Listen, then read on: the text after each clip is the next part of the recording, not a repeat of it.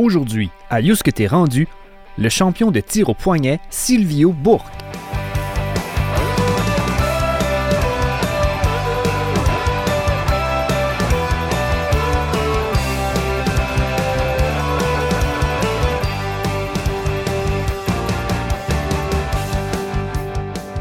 Enseignant de formation et de profession, Silvio Bourque a su faire rayonner l'Acadie à travers son parcours sportif. Détenteur du record canadien pour le plus de médailles remportées au championnat du monde, soit 26, Silvio a été intronisé au temple de la renommée du tir au poignet de la Nouvelle-Écosse ainsi que de la Fédération canadienne de tir au poignet. Lors de son entretien avec Marc-André Leblanc, Silvio se penche entre autres sur l'impact de la corruption et du dopage dans son sport, en plus de parler de l'importante place qu'occupe la course à pied dans sa vie.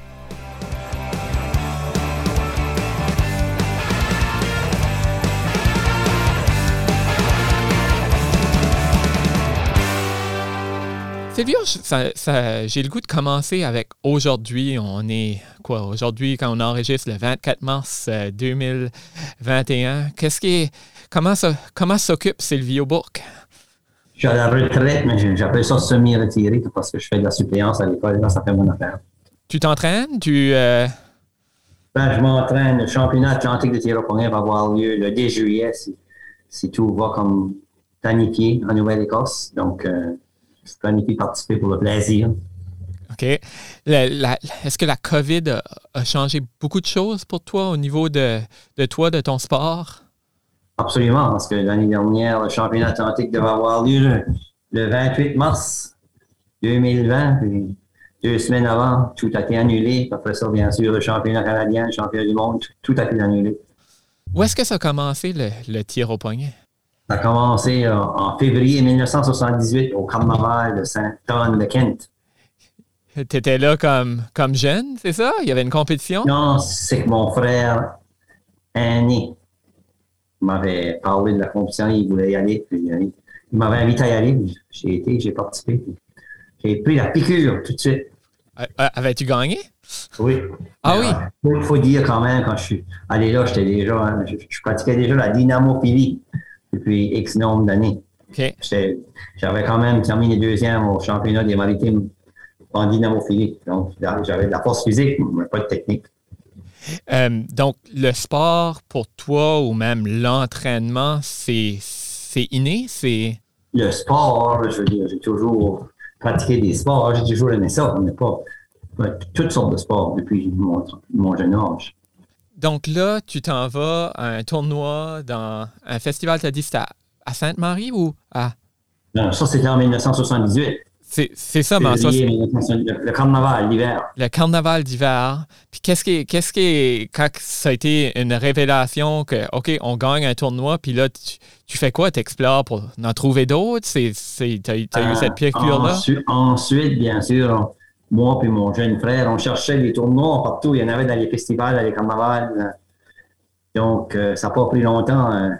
Déjà, à, l'été 1979, j'étais champion canadien. J'avais gagné à Toronto mon, mon 13e tournoi. Si, ça se passait dans les, dans les festivals, les carnavals, c'est plus de quoi qu'on voit euh, aujourd'hui. C'était pas un Aujourd'hui, j'ose dire, des, images qu'on a vues de tes compétitions, ça ressemble à un sport. ça ressemble à un tournoi de sport, mais à l'époque, c'était quoi? C'était presque un spectacle? Non, c'est que dans le temps, des gens comme moi et mon frère et certains autres, on a tellement dominé que ça, ça, a venu à un point où on allait à certains carnavals ou festivals, puis ils refusaient de nous laisser compétitionner. Ah oui? Parce qu'on était tellement dominants ils disaient qu'on était des professionnels, les autres étaient des amateurs. Donc, après un bout de temps, euh, il n'y a, plus personne qui voulait compétitionner. Il y a des gens, oh, les frères Bourg sont ici, on ne compétitionne pas, donc il y a l'intérêt à baisser. C'était vraiment une histoire de famille à, ses débuts, euh, de, le, tir au poignet pour, pour toi et ton frère. Là. On n'était pas les seuls. Il y en avait d'autres qui dominaient, mais ça prend juste un, certain nombre d'athlètes qui dominent, puis les autres décident, ah, moi, je ne veux pas compétitionner. Donc, quand le nombre d'athlètes baisse de façon significative, ben, la compétition tombe à l'eau. le sport avait-tu plus d'importance à l'époque en Acadie qu'il n'a maintenant? Ben, moi, je me rappelle l'année que j'ai gagné mon championnat canadien. Mm-hmm. Euh, j'étais étudiant à l'Université de Moncton. Puis je me rappelle, euh, Ben, l'été, ben, tard, tard au printemps, on se parle au, comme au mois de juin. hein. Ça, ça peut se faire, c'était l'été. Fin juin, j'étais allé, un exemple, au festival euh, à Balmoral. J'avais gagné ce tournoi-là. Puis pas longtemps après, j'étais allé à Néguac. Il y avait des festivals partout. J'avais gagné ce tournoi-là. Donc, on se promenait partout où il y en avait dans la province. On, on parle du tir au poignet euh, comme, comme un sport, bien sûr. Peux-tu peux nous expliquer qu'est-ce que ça ressemble à une compétition de tir au poignet? Mais une compétition de tir au poignet, c'est pas ce que c'était dans le temps. Aujourd'hui, c'est vraiment un, un sport qui s'est développé au niveau mondial. Comme, comme moi, j'ai participé à plusieurs championnats mondiaux, puis il y a plus de 80 pays qui participent. là. Un jour, ça sera un sport olympique. C'est pas, c'est plus comme c'était là. Ça, ça serait un de tes, tes- tes souhaits? Penses-tu que tu pourras voir ça? Est-ce qu'il y a du lobbying qui se fait pour ça? Ben, ça, les sports olympiques, il y en a des nouveaux à tous les peut-être quatre ans, mais il y a tellement de politique d'impliquer dans les sports. que Est-ce que je vais voir ça? Peut-être. Les gens qui, qui s'imaginent le tir au poignet, je sens que les, les références culturelles qu'on a peut-être, c'est. Il me semble dans ma tête, moi je vois ça, ça se passe dans un bar, euh, avec des fois peut-être trop d'alcool.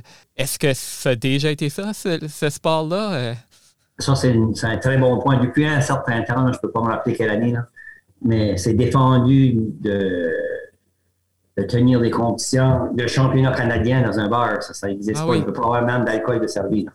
D'accord. Comme le championnat canadien, comme par exemple, ça ne peut pas être dans un bar. C'est- un des critères quand, quand le comité euh, sélectionne la ville haute. Il ne peut pas avoir d'alcool de servi, c'est pas dans un bar. C'est un sport comme tous les autres sports. Et c'est une compétition de force à la base, mais je présume qu'il y, a- qu'il y a de la stratégie, qu'il y a de la technique. Toi, quand je joue aux échecs, assez Oui. longtemps, peut-être toujours. Oui. Moi, de mon expérience, j'ai entendu quelqu'un dire que, ben, je dis quelqu'un, le, le président de la Fédération canadienne m'a déjà dit c'était c'était 40% de force, 40 de technique, puis 20 de, de stratégie. Donc, moi, je vois ça. Pareil comme un match d'échecs. Faut que Tu décides qu'est-ce que tu fais quand. Tu sais, faut que tu peux contre-attaquer les attaques de l'adversaire, la position défensive, tout ça. La force, c'est seulement 40% de force. Puis cette stratégie-là, c'est quoi? C'est le regarder dans les yeux, crier? Non, euh, non, non, c'est- c'est décider qu'est-ce que tu fais quand. Je vais te donner un exemple. Oui, En 1900, excuse, j'essaie de calculer exactement quelle année. c'est pas plus grave que ça, on, ton temps. simplement dire, on va simplement dire que quand j'avais 49 ans, il y a des groupes d'âge, OK, comme ça faisait depuis l'âge de 40 ans que je participais au championnat du monde, de 40 à 49 ans. Puis, euh, je, je m'étais fait éliminer six fois par euh, le champion de la Finlande qui avait gagné le championnat du monde, tu comprends? Mhm. Ça faisait six ans que le gars gagnait le championnat du monde en finlandais. Puis, à l'âge de 49 ans, c'était ma dernière visite de tes 40 à 49 ans. Après ça, je changeais à 50 ans, tu comprends, qu'un autre groupe, Une autre catégorie. une autre catégorie. Puis, le- Canada était l'autre du championnat du monde euh, en Colombie-Britannique, à Kelowna. Puis, je m'étais dit, là, je, je mets le paquet, c'est ma dernière année pour essayer de gagner première place. Puis, je rencontre encore ce même Finlandais-là. Mais là, je, je m'avais vraiment entraîné sérieusement. Je me suis dit, c'est maintenant ou jamais. Donc, je connais les forces de ce gars-là. C'est comme, je savais les angles qui étaient forts dedans. Il ne fallait pas que j'aille dans ces angles-là parce que il y avait une, il y a une main beaucoup plus grosse que moi. C'est pratiquement un petit gant de baseball, tu comprends? Donc, il fallait que je m'assure de ne pas attaquer sa main. Il fallait que je réussisse à, à trouver des angles, ce que je pouvais le mettre dans une position vulnérable pour utiliser mes forces et aller contre ses faiblesses, tu comprends? J'ai réussi à gagner nos deux matchs pour l'éliminer. Mais c'était pas la force, c'était de la technique puis des stratégies. Tu, Est-ce que tu, tu gardes des notes sur tes adversaires ou c'est ça, ça reste dans ta mémoire? Comme un musicien, là, tu sais, les musiciens, que, Mhm. moi j'ai vu des grands joueurs de piano comme Elton John, puis euh, le piano man, là, Billy Joe. Tu n'as pas besoin de regarder leur piano pour savoir où sont les notes. Comme, avec l'expérience, je, je peux sentir juste dans la position des mains où est-ce que le gars peut aller, quelle angle il peut aller dedans, quelle angle moi je peux aller dedans. Je peux sentir les forces, les faiblesses avant le départ. Je peux voir dans sa, sa position du corps exactement où il peut s'en aller. Pratiquement comme un lanceur de baseball, il connaît ses frappeurs, il va décider. Lui aime, aime pas les balles courbes, il aime pas les balles hautes à l'intérieur, il aime pas les balles rapides, il décide quel lancer utiliser. C'est pas le lanceur qui lance le plus fort qui est le meilleur lanceur, c'est le lanceur qui choisit ses lancers en fonction des frappeurs Puis le frappeur ne peut pas prédire qu'est-ce qui s'en vient avant que ça arrive. Tu comprends? Ouais. Il faut être imprévisible. Il faut avoir beaucoup de, de possibilités. Pas seulement une technique et une angle. C'est trop facile. Dans, dans, un tournoi, ça peut être combien de matchs par jour, par exemple, qu'on peut affronter? Ça, ça, dure combien de temps, un tournoi, un championnat du monde? Ben, un championnat du monde, ça dure une pleine journée. OK. Ça commence tôt le matin, ça finit très tard le soir. Puis, la manière ça marche, comme par exemple, moi maintenant, à mon âge, là, je fonctionne seulement dans mon groupe d'âge. OK? Mm-hmm. Mais il y a une journée pour la main droite, puis une journée pour la main gauche. Chaque pays a le droit d'avoir deux concurrents par catégorie, tu comprends? Oui. Donc, imagine si, si tu as. Euh, D'habitude, comme je dis, il y a jusqu'à 80 pays, mais ils ont le droit d'avoir deux athlètes par catégorie. Ça ne veut pas dire qu'ils vont l'avoir, tu comprends? Mais si tu te ramasses avec une catégorie avec, euh, un nombre, 36 athlètes, c'est tout du monde de calibre mondial. C'est ça. C'est tous les meilleurs. Mais le tournoi est élimination double. Quand tu as perdu deux matchs, tu es éliminé. Mais c'est certain que ça dure. Ça commence le matin assez tôt. Quand je parle assez tôt, vers 10 heures du matin. Mm-hmm. souvent, ça finit seulement vers 10 heures du soir, mais il n'y a pas juste une catégorie contestée. il y a même jusqu'à 7 tables en même temps, ça veut dire 7 matchs en même temps au début de la journée. Quand ça arrive, quand ça arrive comme les, appelle ça les éliminatoires, ceux qui, quand c'est rendu, on va dire, les, les quatre derniers pour les médailles, là, c'est là qu'il y a même les écrans de télévision et tout ça, ils font un spectacle ça avec les quatre derniers. Entre, les matchs comme athlète, on fait quoi euh, dans une journée de compétition? Puis, euh, donc, c'est tout simplement de la relaxation, etc. Se nourrir, je présume c'est important, ça aussi. C'est un sport de force. Est-ce que le doping est un, est un problème dans le sport du tir au poignet? Moi, je dis que oui. Je veux dire, j'ai des preuves euh, de différentes, différentes preuves. Mm-hmm. Premièrement, ils font des tests à chaque année. Ça coûte cher des tests. Ils ne testent pas tout le monde. Souvent, ils vont tester les médaillés. Tu comprends? Ils vont tester au hasard un certain nombre de concurrents. Il y, il en a toujours des coupables à chaque année. Mais moi, je me rappelle, euh, en 1997, J'étais au, championnat du monde en Inde. On avait été sur une croisière. Puis sur la croisière, il y avait des athlètes de plusieurs pays de l'ancienne euh, Union soviétique, des gens comme la Bélarus, le Kazakhstan, ainsi de suite. Il y en a qui parlent une certaine quantité d'anglais. Mm-hmm. Puis euh, il y avait des, des, athlètes de la région de Montréal, des filles, bien sûr, il y a des filles qui concernent aussi. Puis certains de ces gars-là essayaient de, en bon français, de se rapprocher de nos Canadiennes, tu me suis? Nos Canadiennes étaient assez intelligentes pour les faire parler, tu comprends? Et quand ils ont vu un petit coup sur la croisière, ben, il y en a deux autres qui dévoilaient certaines affaires, tu comprends? Qui n'auraient probablement pas dit. je me rappelle qu'un des athlètes de la Bélarus avait dit à la Canadienne, je l'ai attendu, il a dit, tous les pays soviétiques ont même leurs médecins, ils ont des budgets. Il dit, par exemple, ce champion du monde-là, leur budget était 5 000 américains en drogue. donc, c'est il y a toutes sortes de drogues pour masquer ceci, masquer ça. Mais tu as entendu parler, hein, qu'est-ce qui arrive aux Jeux Olympiques, je pense. Euh, Bien sûr. C'est pour ça que les Russes sont tellement dominants dans un sport comme ceci. ils gagnent toujours le, championnat par équipe. Mais ils remplissent toutes leurs catégories. Ils arrivent là avec deux athlètes, toutes les catégories, que ce soit les femmes, les hommes, les handicapés, tout le monde, toutes les catégories. Les juniors, euh, tout le monde. Donc, pour eux autres, c'est important. Mais on, disait qu'un pays comme l'Union soviétique, ben, c'est plus l'Union soviétique, c'est la Russie. Mm-hmm. Je vais parler de la Russie comme telle. C'est le gouvernement qui, qui euh, paye toutes les dépenses de chaque athlète. Donc, si tu veux être financé par le gouvernement, il faut que tu performes.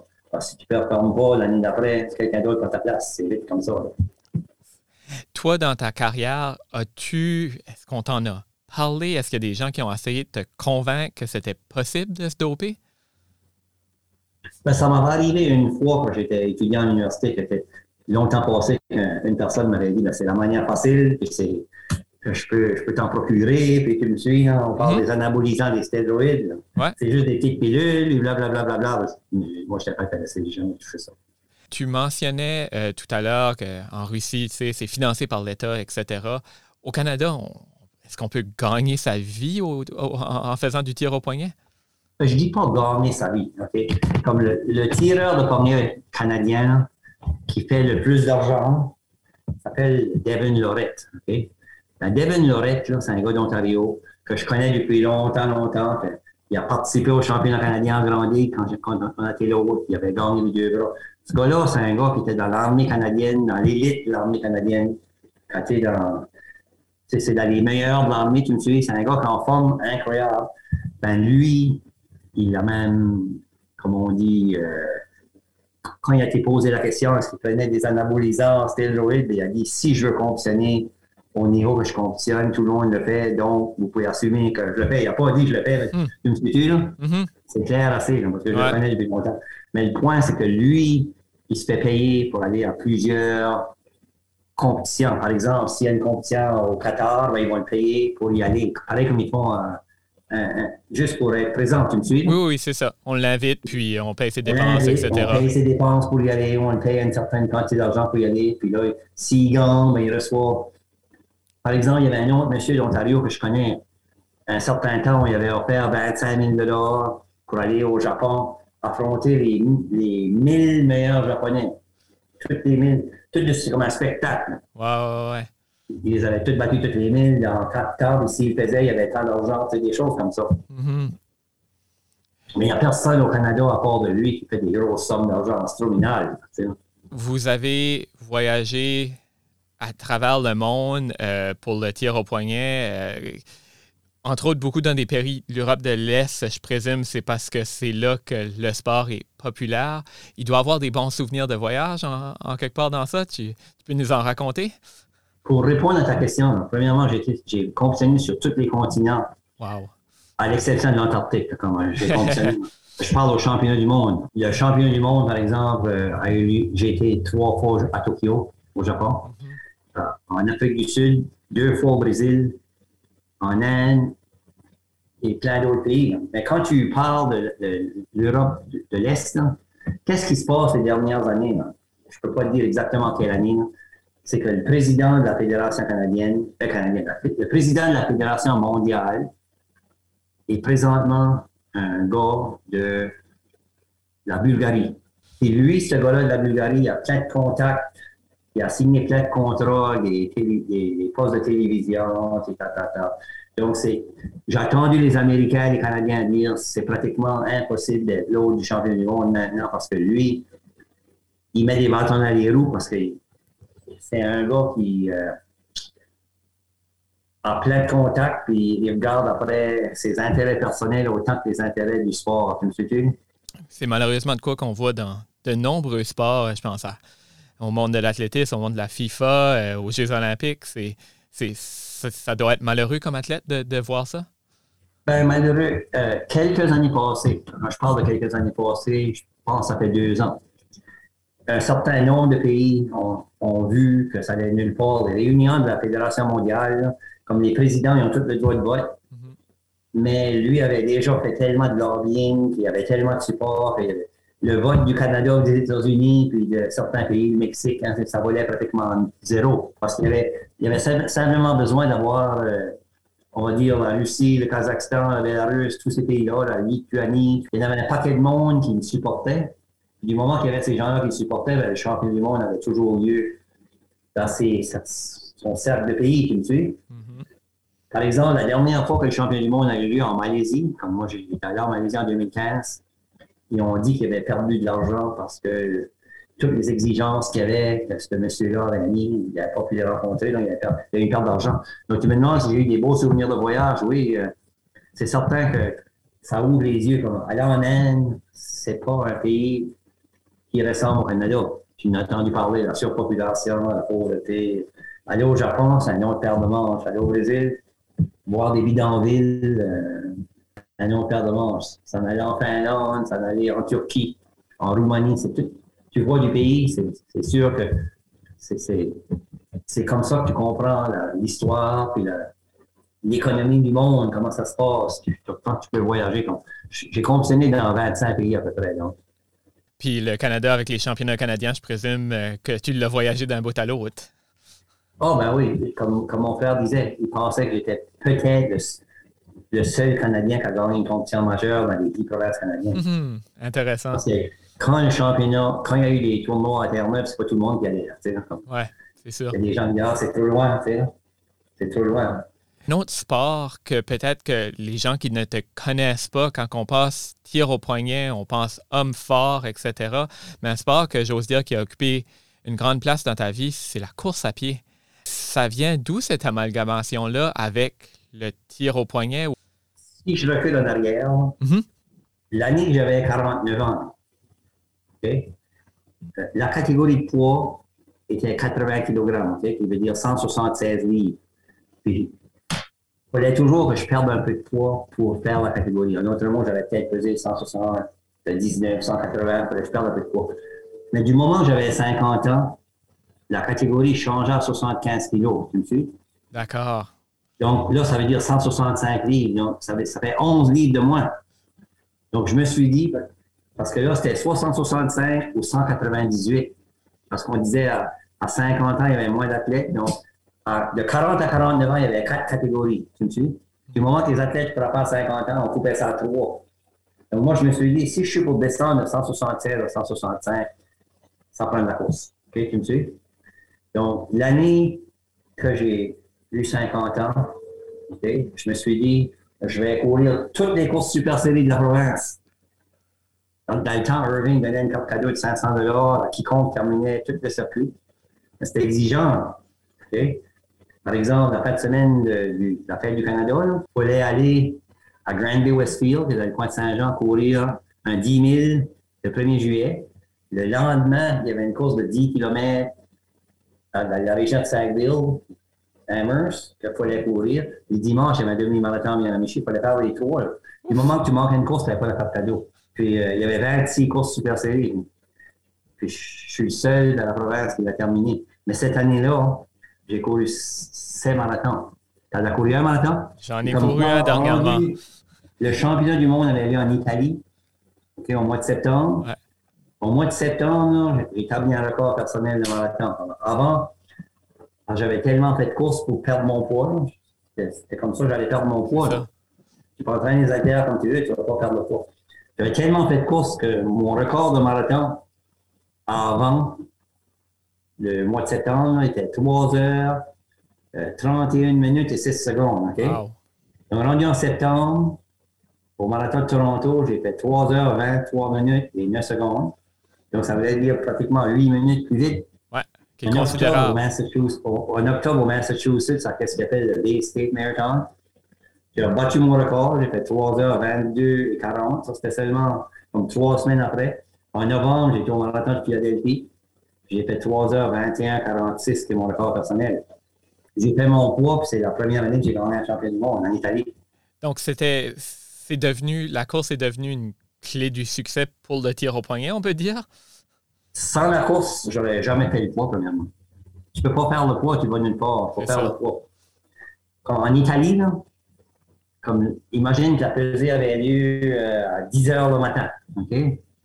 Avant la pesée, là, je suis parti. J'étais en 100 pour le faire. Je suis parti. Il faisait chaud assez dehors. J'ai couru deux heures. Une course assez intense, deux heures. Là, j'ai pris ma douche. J'ai été faire le poids. Pas, pas plus difficile que ça. Le deux heures de course m'a juste fait de, de perdre mon poids. Assez juste faire le poids. Comme euh, en 2010, j'étais rendu un peu confiant.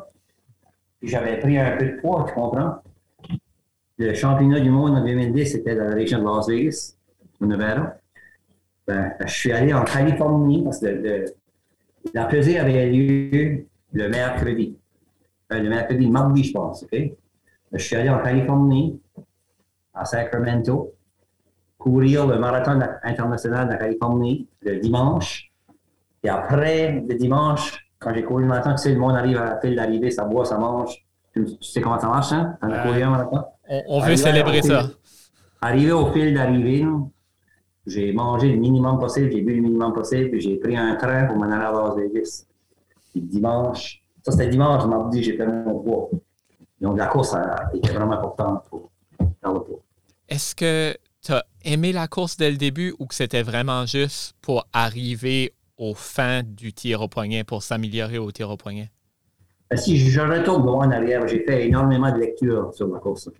Parce que du moment où j'ai venu passionné de la course, j'ai vu comment ça pouvait m'aider à atteindre mon but, tous les livres que je jugeais intéressants sur la course, je les ai achetés, je les ai lus.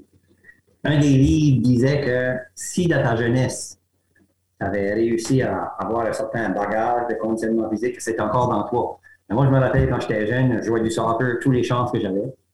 Puis on jouait du, hockey ball. Donc, quand je suis arrivé à LGR, j'étais en 9e année. Excuse-moi, le temps, on à LGR en 10e année. Quand je suis arrivé à, à LGR en 10e année, je n'avais pas de course comme telle. Mais parce que j'avais joué du soccer plusieurs années, puis j'avais joué du hockey ball toutes les chances que j'avais, j'ai fait partie de l'équipe de cross-country à LGR. Puis même en dixième année, on m'avait donné le prix de l'athlète le plus utile à l'équipe. Ça, c'était du bagage de jeunesse, tu comprends? Donc, quand la course a commencé, un certain temps, mon frère, mon jeune frère me disait qu'une madame qui pousse un bébé, un enfant d'un petit pouce-pouce, en marchant pour aller plus vite que moi je courais parce que je n'étais pas en forme. Je n'étais pas en forme. Donc, ben, mon but au début, j'avais lu un livre d'un monsieur qui avait été dans un accident de motocyclette à l'âge de 24 ans. Puis les médecins lui avaient dit qu'il ne marcherait jamais de nouveau. Puis lui était entêté qu'il allait marcher, puis il s'est rétabli. Il a même gagné cinq championnats canadiens de canotage, ce monsieur-là. Donc moi, lui disait, si tu pouvais venir à courir 30 minutes au moins trois fois par semaine, régulièrement, je pouvais bâtir là-dessus. Donc, moi, je partais, je courais 15 minutes, je faisais demi-tour, je m'en revenais. Ça allait pas vite. C'était pas important comment moi j'allais, que je passe un kilomètre et demi ou je passe deux, aucune importance. Mais avec le temps, j'ai bâti là-dessus. Puis là, éventuellement, plus de kilomètres et plus de vitesse, puis ça s'est développé. Tu nous parles de ta jeunesse, euh, tu mentionnais ta jeunesse tout à l'heure, ton passage à AGR. Tu étais, quelle sorte d'enfant, tu étais quelle sorte de jeune? T'écoutais bien à l'école ou? Ben moi, honnêtement, l'école, j'aimais tellement jouer après l'école, tu que ce soit aller dans la forêt ou jouer du hockey-ball, jouer du baseball. J'aimais l'école, mais j'aimais pas faire les devoirs à la maison. Du moment où j'arrivais à la maison, moi, je voulais ma liberté. Je n'étais pas intéressé de faire des devoirs à la maison. Je le faisais par obligation, mais je le faisais pas avec amour c'est surprenant que je suis devenu un enseignant. Ben, j'allais demander comment est-ce que ça s'est arrivé? Comment est-ce que euh, Sylvio Bourque, qui aime pas faire ses devoirs, euh, devient, décide d'aller étudier en enseignement? Ben, c'est vraiment intéressant parce que moi, dans, la famille chez nous, il y a on est neuf enfants, mais il y a cinq enseignants. Après ma première année d'université, je voulais abandonner. Moi, je voulais aller travailler dans le parc industriel à Skedouk. Mm-hmm. Je travaille ma journée, puis je m'en vais à la maison. J'ai plus rien une de mes sœurs qui était enseignante a dit ben, dans le futur, ça va donner quoi ça, tu sais? S'ils ferment les portes, puis le petit salaire tu fait. J'ai décidé de rester une deuxième année. Mais la vérité, après deux ans, ma moyenne à l'Université de Moncton était seulement 1,8. OK? Puis on m'avait donné une lettre, on m'avait dit on te donne quatre mois. Tu dois majorer ta moyenne à deux, sinon, salut la visite. Donc là, je m'étais concentré. Après ça, j'avais pas de problème à faire trois de moyenne et plus. C'était juste me concentrer, arrêter de jouer du billard ou du ping-pong au lieu d'étudier. Tu comprends? clairement, Sylvio Bourque est, le type de personne, quand il se met un objectif en tête, tu le parles avec ta course pour faire tes, poids, euh, tu le parles au, niveau de tes notes à, l'université, on dirait qu'il n'y a rien qui peut t'arrêter pour de réussir? Ce c'est pas nécessairement vrai, mais si tu, si tu parles, euh, un exemple à Grand on a, on a eu une course euh, qui existe toujours aujourd'hui, le 15 km de Grand mais c'est pas la même course aujourd'hui que c'était quand on l'a commencé en 2006. vu que j'avais commencé à courir, j'aimais ça, j'ai commencé à courir le, 11 juillet 2005. OK? La journée avant ma fête. Puis j'ai approché un certain noyau de, de gens je leur ai demandé si je suis intéressé de commencer une course à agrandie. Est-ce que vous êtes intéressé de faire partie du comité puis on peut travailler ensemble pour avoir une course? J'ai approché comme trois individus. Puis, dans pas de temps, on a venu qu'on avait une des meilleures et plusieurs disent la meilleure course au Nouveau-Brunswick, de 15 km de grandeur. On a tiré même des Américains qui ont venu courir à grandeur. C'est là que ça a venu euh, très difficile de, gagner 15 km de grandeur parce qu'on donnait de l'argent aux 10 meilleurs coureurs, on avait des bons prix, on, allait, chercher euh, en bon français euh, les athlètes. on avait beaucoup de participation de partout. Nouvelle-Écosse et du Prince-Édouard, j'y partout. je parle euh, Nouvelle-Écosse et du Prince-Édouard, certainement. Puis on a eu des athlètes, on a eu même des Américains qui sont venus.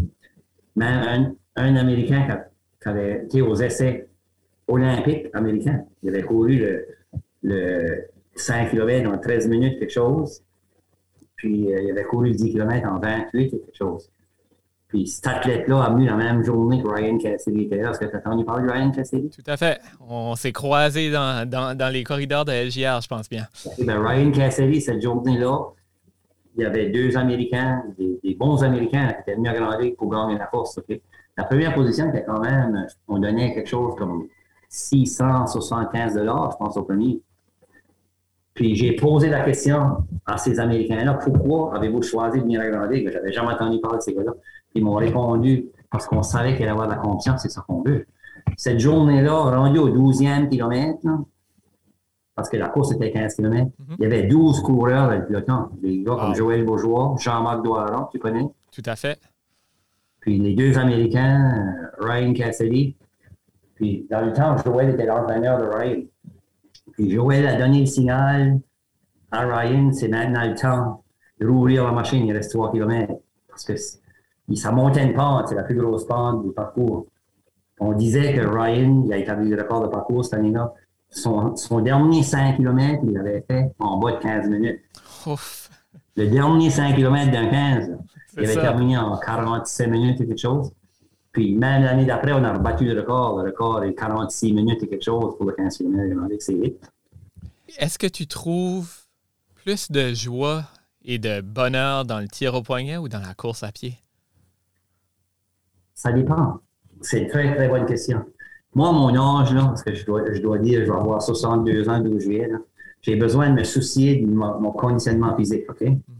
Parce que je ma santé, si j'ai pas de santé, j'ai rien.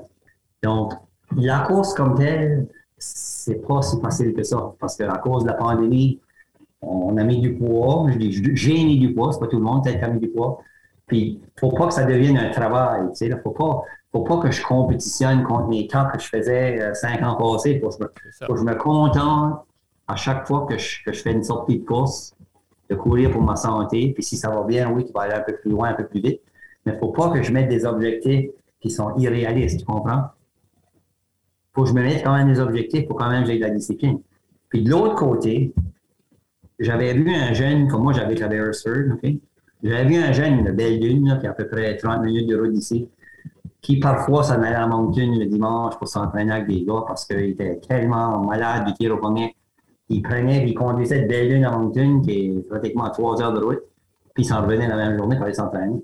Donc, une journée, je l'ai contacté, moi, ce jeune-là, je lui ai dit, ah, si tu veux t'entraîner, 30 minutes de chez vous, il y a un temps, puis moi, je vais t'aider. OK? Puis on va s'entraîner ensemble. Le, jeune homme, quand je l'ai contacté, je pense qu'il avait 22 ans. moi, j'avais 60 ans. Encore aujourd'hui, donc je lui dis, OK, deux fois par semaine, viens chez nous, comme le mardi des jeudis, par exemple, viens chez nous, on va s'entraîner. Il a 24 ans, il est passionné au bout du tir Il est plus fort physiquement que moi. Ben, moi, j'ai plus de connaissances que lui. Puis dans une compétition, ben, je suis encore convaincu que je peux encore lui montrer qui est le patron. Mais la, la, clé dans ça, les deux se, se marient. Parce que je vais t'expliquer pourquoi. Dans les livres de biomécanique que j'ai lus, si on est, toi tu connais ça en anglais, le corps, tu as entendu parler, si tout le corps est en forme, je parle de la partie supérieure, ben, quand on va courir, on va avoir une meilleure position, notamment une meilleure biomécanique. On ne va pas être penché par en avant. C'est pour ça que les coureurs de marathon, quand ils sont pas trop en forme, quand ils arrivent à peut-être 32 km, 35 km, ils sont brûlés parce que ils penchent par en avant tellement ils sont fatigués, ils sont plus droits, tu comprends? Donc, euh, la foulée est plus la même. Donc, les deux sports se marient bien. Si tu, si tu prends la peine de t'entraîner euh, aux haltères comme il faut, pour le tir au premier, puis la course, ça va bien ensemble. Euh, je suis curieux. Tu as grandi, on a parlé dans le coin de Grandig, tu es à l'Université de Moncton, etc. Qu'est-ce que la place que l'Acadie a pour toi? Tu te considères acadien? Ben, absolument. Absolument. Quand est-ce oui, que. J'habite dans la région Chaleur maintenant. C'est beau en Acadie, c'est sûr. Quand est-ce que tu as découvert c'était quoi l'Acadie? Tu as des souvenirs de ça? Surtout par les arts et la musique. C'est surtout ça, les artistes acadiens. C'est comme, comme de l'Acadie. Ça veut dire ça a été un des grands spectacles acadiens. Tu sais. Tout à fait. C'est ça.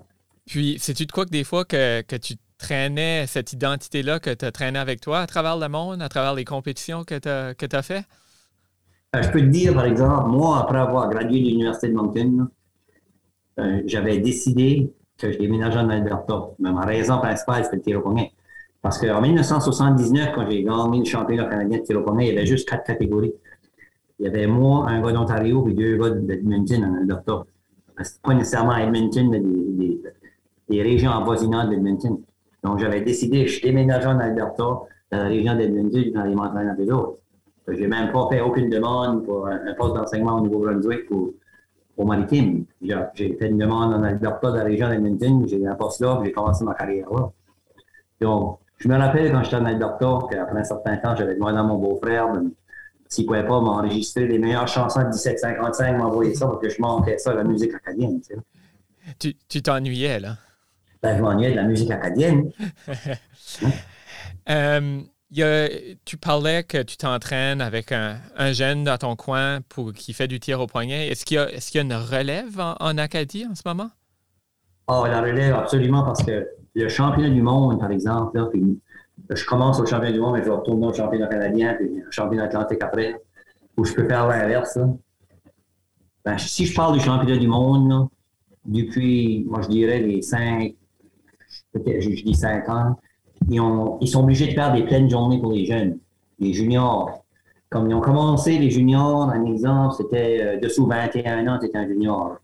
Donc, ils faisaient une pleine journée pour les juniors 21 ans et moins ça allait par catégorie de poids euh, de la main droite puis une pleine journée de la main gauche. Là, ils sont rendus qu'ils ont une pleine journée pour les 18 ans et moins. La main droite, une pleine journée pour les 18 ans et moins de la main gauche. Ensuite, c'est de 18 à 21. Donc, tu vois, ça, c'est des juniors. Tu as 15 ans ou 14 ans, tu vas aller dans la journée des 18 ans et moins. Puis euh, ça, c'est le Canadien, euh, Canadien mondial. Mais si je parle, on va, va s'en rendre dans les provinces mm-hmm. maritimes. La Nouvelle-Écosse est la province d'après moi, qui est la mieux organisée au pays, parce que le, président de la Nouvelle-Écosse est aussi le président de la Fédération canadienne. lui est passionné de ça depuis, depuis, ça, depuis ce que je l'ai connu. Donc, la jeunesse occupe une partie extrêmement importante. Par, exemple, euh, disant que le championnat canadien a lieu en Colombie-Britannique, c'est rien de voir 15 euh, jeunes de Nouvelle-Écosse qui, les parents vont faire le voyage avec eux autres, les jeunes peuvent continuer. Donc, ça tend là. Comme moi, quand j'ai organisé le championnat canadien, ben, je dis moi, notre comité, j'ai jamais organisé le championnat canadien tout seul. Euh, en 1999, en 2003, on a des gens, des familles qui venaient de Colombie-Britannique. Les jeunes avaient 10 ans, puis les parents venaient parce que les jeunes de 10 ans compétitionnaient. Les gens de la Saskatchewan, monsieur, madame ne compétitionnaient pas. C'est que leur enfant de, 9 ans qui était passionné de ça, voulait compétitionner, mais les parents faisaient un voyage à plus, ils amenaient à compétitionner. Ça tendait là le futur est là pour les jeunes. Est-ce qu'il y a quelqu'un qui fait que tu es devenu l'athlète, la personne que, que tu es maintenant? Ben, je veux dire, moi, j'ai deux frères, OK? Mm-hmm. mon, frère, mon frère cadet, Félix, c'est lui qui m'a introduit au tir au c'est lui qui m'a emmené à ma première confiance, c'est lui qui m'a emmené au premier championnat canadien, au deuxième championnat canadien. Ça ne serait pas de lui, comme il m'avait dit, hey, je m'en vais à Toronto. Euh, tu es étudiant à l'Université de Moncton, tu n'as pas d'auto, tu n'as pas d'argent, tu es à Toronto. Là. Je m'en vais à Toronto au championnat est-ce que tu viens? Ben, oui, je vais y aller. Je m'en vais à Hamilton au championnat est-ce que tu viens? Oui, je vais y aller. C'est lui qui a eu une grosse influence là, sur moi. il était comme un modèle pour moi. Il m'a influencé de, façon majeure. Mais mon jeune frère, Édouard, qui s'appelle, mm-hmm. lui a toujours été mon, gros fan en français. Il a toujours eu confiance dans moi, il a toujours aimé surveiller les matchs. Puis, euh, euh, il a suivi ma carrière de plus proche que n'importe qui. Donc, c'est certain que c'est intéressant d'avoir euh, quelqu'un qui t'encourage comme ça. Pour conclure, qu'est-ce qu'on qu'est-ce qu'on peut souhaiter à Silvio Book? Dans la vie ou dans le sport? Ah, les, deux, un à la fois. Un à la fois, mais dans la vie, la santé le plus longtemps possible. C'est clair. ça va rien dans le sport, mais comme là, euh, un exemple, j'ai couru jusqu'à maintenant une soixantaine de marathons. Euh, je suis inscrit pour un marathon euh, en octobre, qui a été annulé à cause de la pandémie. Euh, j'espère que je vais être capable de le compléter sans trop souffrir. Puis, par exemple, le demi-marathon de l'Acadie, tu connais très bien. Oui. Là, je pense que j'ai 78 demi-marathons complétés. Je vais essayer de me rendre à 100. Il m'en reste 22. Le, pire est fait. Le pire est fait, mais quand même, faut un à la fois. À la fois. Pour, partir et terminer. Donc, on va dire que Dans le tir au premier, ben ça, euh, probablement que j'aimerais aller à d'autres championnats du monde. Mais euh, on va, il n'y en aura pas cette année. C'est déjà annulé le championnat canadien, le championnat du monde est déjà annulé. Donc, on va voir si la santé permet. Je pense que l'intérêt est encore là en 2022. Ben, Silvio, je te le souhaite, puis je te le souhaite pas juste en 2022, mais pour bien des années par la suite.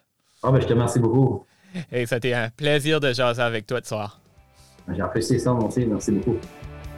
C'était Yous que t'es rendu avec à l'animation Marc-André Leblanc.